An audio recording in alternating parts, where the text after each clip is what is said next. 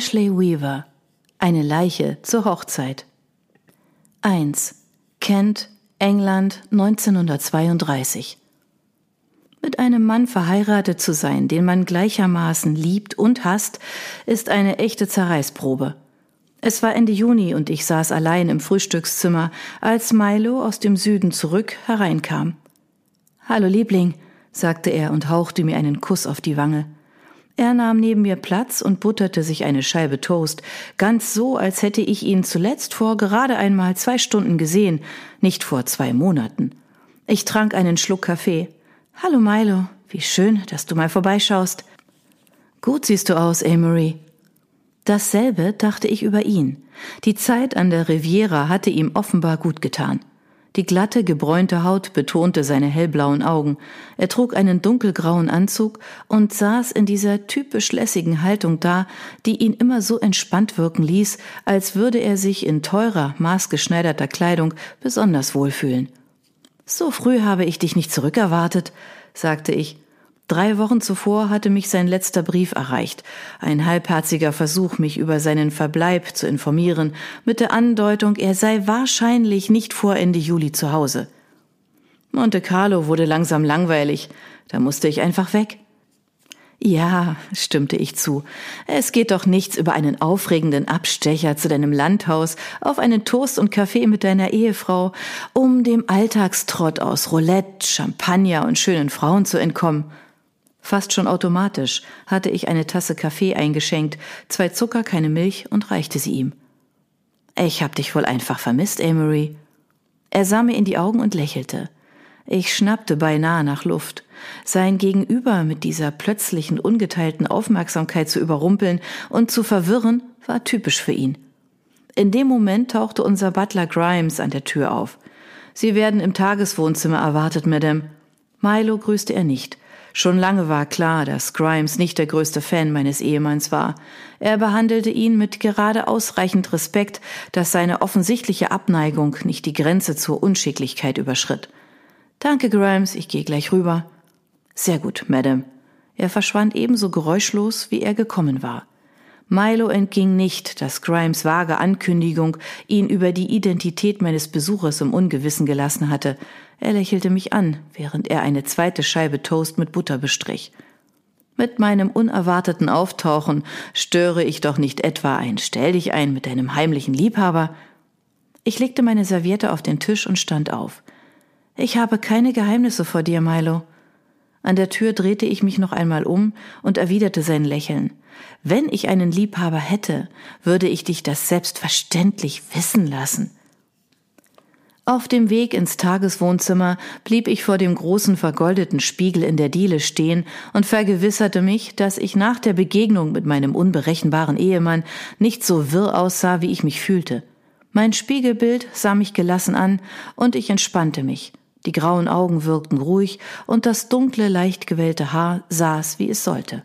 Erfahrungsgemäß brauchte ich etwas Zeit, um mich auf Milo vorzubereiten, nur leider tat er mir nicht oft den Gefallen, sein Erscheinen anzukündigen. An der Tür zum Tageswohnzimmer fragte ich mich, wer mein Besuch wohl sein mochte. Grimes mysteriöse Art, den Gast anzukündigen, hatte nichts mit dem Besuch zu tun, sondern mit Milo. Daher wäre ich nicht überrascht, wenn hinter der massiven Eichentür eine so alltägliche Besucherin wie meine Cousine Laurel sitzen würde. Ich betrat das Zimmer und zum zweiten Mal an diesem Morgen war ich erstaunt. Der Gast auf dem weißen Sofa im Stil Ludwig des 16. war nicht meine Cousine Laurel, nein, da saß mein ehemaliger Verlobter. Jill. Hallo, Amory. Als ich eintrat, stand er auf und wir starrten einander an. Gilmore Grant und ich hatten uns schon jahrelang gekannt und waren bereits einen Monat verlobt gewesen, als ich Milo kennenlernte. Die beiden Männer hätten unterschiedlicher nicht sein können. Jill war ein heller Typ, Milo dunkel. Jill hatte eine friedliche, beruhigende Art, Milo war aufregend und verwegen. Im Vergleich zu Milos charmanter Unberechenbarkeit hatte Jills Beständigkeit geradezu langweilig gewirkt. Jung und naiv wie ich gewesen war, hatte ich mich für Schein statt Sein entschieden. Jill hatte es mit Fassung getragen und mir auf seine aufrichtige Art alles Gute gewünscht, und seither hatte ich ihn nicht mehr gesehen. Bis jetzt. Wie ist es dir ergangen? fragte ich und ging zu ihm, um ihm die Hand zu schütteln. Die Berührung war warm und fest, irgendwie vertraut. Ganz gut, und selbst? Bezaubernd siehst du aus. Hast dich kein bisschen verändert. Beim Lächeln zeigten sich kleine Fältchen um die Augen, und ich entspannte mich sofort. Er war noch ganz der Alte. Ich deutete aufs Sofa. Setz dich. Darf ich dir einen Tee anbieten oder vielleicht Frühstück? Nein, danke. So unangekündigt, wie ich aufgekreuzt bin, habe ich dir bestimmt schon genug Umstände gemacht. Ihm gegenüber standen zwei Stühle mit blauen Seidenpolstern und ich ließ mich auf einen sinken, gewissermaßen froh, dass Grimes sich für das vertrauliche Tageswohnzimmer entschieden hatte und nicht für eines der pompöseren Wohnzimmer. Unsinn. Ich freue mich, dich zu sehen. Das meinte ich ernst. Es war wirklich schön, dass er hier war. Jill hatte sich aus der Gesellschaft zurückgezogen, und in den fünf Jahren Ehe hatte ich mich mehr als einmal gefragt, was aus ihm geworden war. Die Freude ist ganz meinerseits, Amory. Er betrachtete mich aufmerksam, als versuche er herauszufinden, wie ich mich über die Jahre verändert hatte. Auch wenn er gesagt hatte, ich sei noch wie früher, wusste ich, dass die Frau vor ihm nicht mehr das Mädchen von damals war. Fast schon unwillkürlich musterte ich auch ihn. Die fünf Jahre waren so gut wie spurlos an ihm vorübergegangen. Jill war auf verlässliche, konventionelle Weise attraktiv, zwar nicht umwerfend wie Milo, aber dennoch sehr gut aussehend. Er war dunkelblond und hatte schöne, gleichmäßige Gesichtszüge. Die Augen hatten einen warmen, hellbraunen Ton und schokoladenfarbene Sprenkel, die durch den braunen Tweedanzug betont wurden. Ich hätte dir vor meinem Besuch schreiben sollen, fuhr er fort, aber um ehrlich zu sein, ich war mir nicht sicher, ob du mich sehen willst. Warum denn nicht? Ich lächelte und trotz allem, was sich zwischen uns ereignet hatte, war ich auf einmal froh, hier mit einem alten Freund zu sitzen. Schließlich war ich diejenige, die sich schlecht benommen hat. Ich bin eher überrascht, dass du mich sehen willst. Schnee von gestern. Er beugte sich leicht nach vorne, was seinen Worten Aufrichtigkeit verlieh. Ich habe dir doch schon damals gesagt, dass niemand Schuld hat. Das ist nett von dir, Jill. Nun ja, wo die Liebe hinfällt, nicht wahr? Er sagte das leicht hin, aber seine Mundwinkel zuckten, als wäre nicht klar, ob er das ernst meinte und als würden die Lippen kein richtiges Lächeln zustande bringen. Ja, mein Lächeln verblasste. Da kann man nichts machen. Daraufhin setzte er sich wieder zurück und der vertraute Augenblick war vorüber. Wie geht es Milo?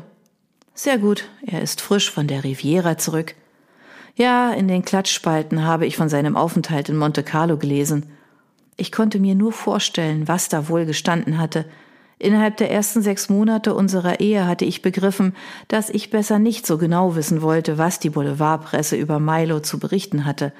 Einen Augenblick lang herrschte betretenes Schweigen. Ich nahm eine Schachtel Zigaretten vom Tisch und bot ihm eine an, obwohl ich wusste, dass er nicht rauchte. Zu meiner Überraschung nahm er eine und holte ein Feuerzeug aus der Jacketttasche. Er hielt die Flamme ans Ende der Zigarette und nahm einen tiefen Zug. Was hast du in den letzten Jahren gemacht? fragte ich. War die Frage überhaupt angebracht? Anscheinend lag über fast jedem Thema ein Schatten der Vergangenheit. Soweit ich wusste, hatte er England eine Weile den Rücken gekehrt, nachdem sich unsere Wege getrennt hatten. Vermutlich waren seine Reisen nach unserer Trennung nichts, was er mit mir besprechen wollte. Außerdem hatte es eine Zeit gegeben, in der wir gemeinsam gereist waren. Früher, als noch niemand von uns über Heiraten nachgedacht hatte, waren unsere Familien oft gemeinsam im Ausland gewesen, und so waren Jill und ich enge Freunde und Vertraute geworden. Gutmütig hatte er mich auf der Suche nach malerischen Orten und bei Entdeckungstouren durch antike Ruinen begleitet, und abends leisteten wir uns in den Aufenthaltsräumen der Hotels Gesellschaft, während unsere Eltern bis zum Morgengrauen in den örtlichen Nachtlokalen unterwegs waren. Noch immer erinnerte ich mich von Zeit zu Zeit gern an unsere gemeinsamen Abenteuer und die langen, ungezwungenen Gespräche am Kamin. Er stieß eine Rauchwolke aus. Ich bin eine Weile gereist, hab mir die Zeit vertrieben. Bestimmt war es schön, noch mehr von der Welt zu sehen. Weißt du noch, damals in Ägypten? Plötzlich beugte er sich vor und drückte die Zigarette im Kristallaschenbecher auf dem Tisch aus. Hör zu, Amory. Am besten erzähle ich dir gleich, warum ich hier bin. Dank jahrelanger Übung, meine Gefühle zu verheimlichen, konnte ich meine Überraschung verbergen. Natürlich. Er sah mir in die Augen. Ich möchte dich um einen Gefallen bitten. Selbstverständlich, Jill, ich würde dir gern. Er hob die Hand. Hör erst zu, bevor du zustimmst. Irgendetwas beunruhigte ihn. Er wirkte besorgt, so völlig anders als sonst. Gefasstheit gehörte eigentlich zu seinen typischen Eigenschaften. Er stand auf, ging zum Fenster und blickte auf den grünen Rasen, der sich immer weiter und weiter zu erstrecken schien, bis er vor dem See, der die Ostgrenze des Anwesens markierte, ein abruptes Ende fand. Ich wartete. Ihn zu drängen hatte keinen Sinn. Jill würde erst dann sprechen, wenn er dazu bereit war. Ob er vielleicht um Geld bitten wollte? Die Trends waren wohlhabend, aber die aktuelle Wirtschaftskrise hatte weitreichende Konsequenzen, und schon so manch ein Freund musste den Gürtel deutlich enger schnallen. Falls das auch hier der Fall sein sollte, würde ich ihm nur zu gern unter die Arme greifen. Ich brauche kein Geld, falls du dich das fragst, sagte er noch immer mit dem Rücken zu mir. Trotz der angespannten Stimmung musste ich lachen. Du kannst noch immer meine Gedanken lesen. Er drehte sich um und sah mich ernst an. Deine Gedanken zu lesen ist nicht schwer, aber dein Blick lässt sich nicht mehr so leicht deuten wie früher. Übung macht den Meister, das gilt auch fürs Verheimlichen. Ja, da hast du wohl recht. Er ging zum Sofa zurück und setzte sich. Hast du Emmeline in den letzten Jahren mal gesehen? Sein Tonfall war wieder normal. Ich überlegte kurz, ob er sich nun doch dagegen entschieden hatte, mich um den Gefallen zu bitten und stattdessen lieber wieder zu höflicher Konversation überging. Emmeline war Jills Schwester. Sie war drei Jahre jünger als ich und hatte die meiste Zeit unserer Bekanntschaft in einer Schule in Frankreich verbracht, aber wir waren befreundet gewesen. Als ich jedoch die Verlobung zu Jill gelöst hatte, verloren Emmeline und ich uns aus den Augen. Ein oder zweimal bei einer Gesellschaft in London, antwortete ich. War sie. Erinnerst du dich an den Kerl, der sie begleitet hat? Ich dachte an die letzte Dinnerveranstaltung zurück, bei der ich Emmeline Trent gesehen hatte. Sie war in Begleitung eines jungen Mannes gewesen, gut aussehend und charmant, wenn ich mich nicht irrte. Beim Gedanken an ihn bereitete mir irgendetwas Unbehagen, und ich versuchte mich zu erinnern, warum. Ja, antwortete ich, er hieß Rupert so und so. Rupert Howe, genau. Sie will ihn heiraten. Ich schwieg. Da war noch mehr, so viel war klar. Er ist kein guter Umgang, Emery, da bin ich mir sicher. Mag sein, Jill, antwortete ich sanft, aber immerhin ist Emmeline eine erwachsene Frau. Sie müsste mittlerweile 21 sein, älter als ich bei meiner Hochzeit. Darum geht es nicht, Emery. Es ist nicht so, dass ich den Kerl einfach nicht mag. Ich traue ihm nicht. Da ist etwas. Ich weiß nicht. Er unterbrach sich und sah mich an. Emlyn hat dich immer gemocht. Sie hat zu dir aufgesehen. Ich dachte, vielleicht war er deshalb hier? Auf Emlyn hatte ich doch keinen Einfluss. Wenn sie auf dich nicht hört, wie kommst du dann darauf, dass es sie interessiert, was ich zu sagen habe?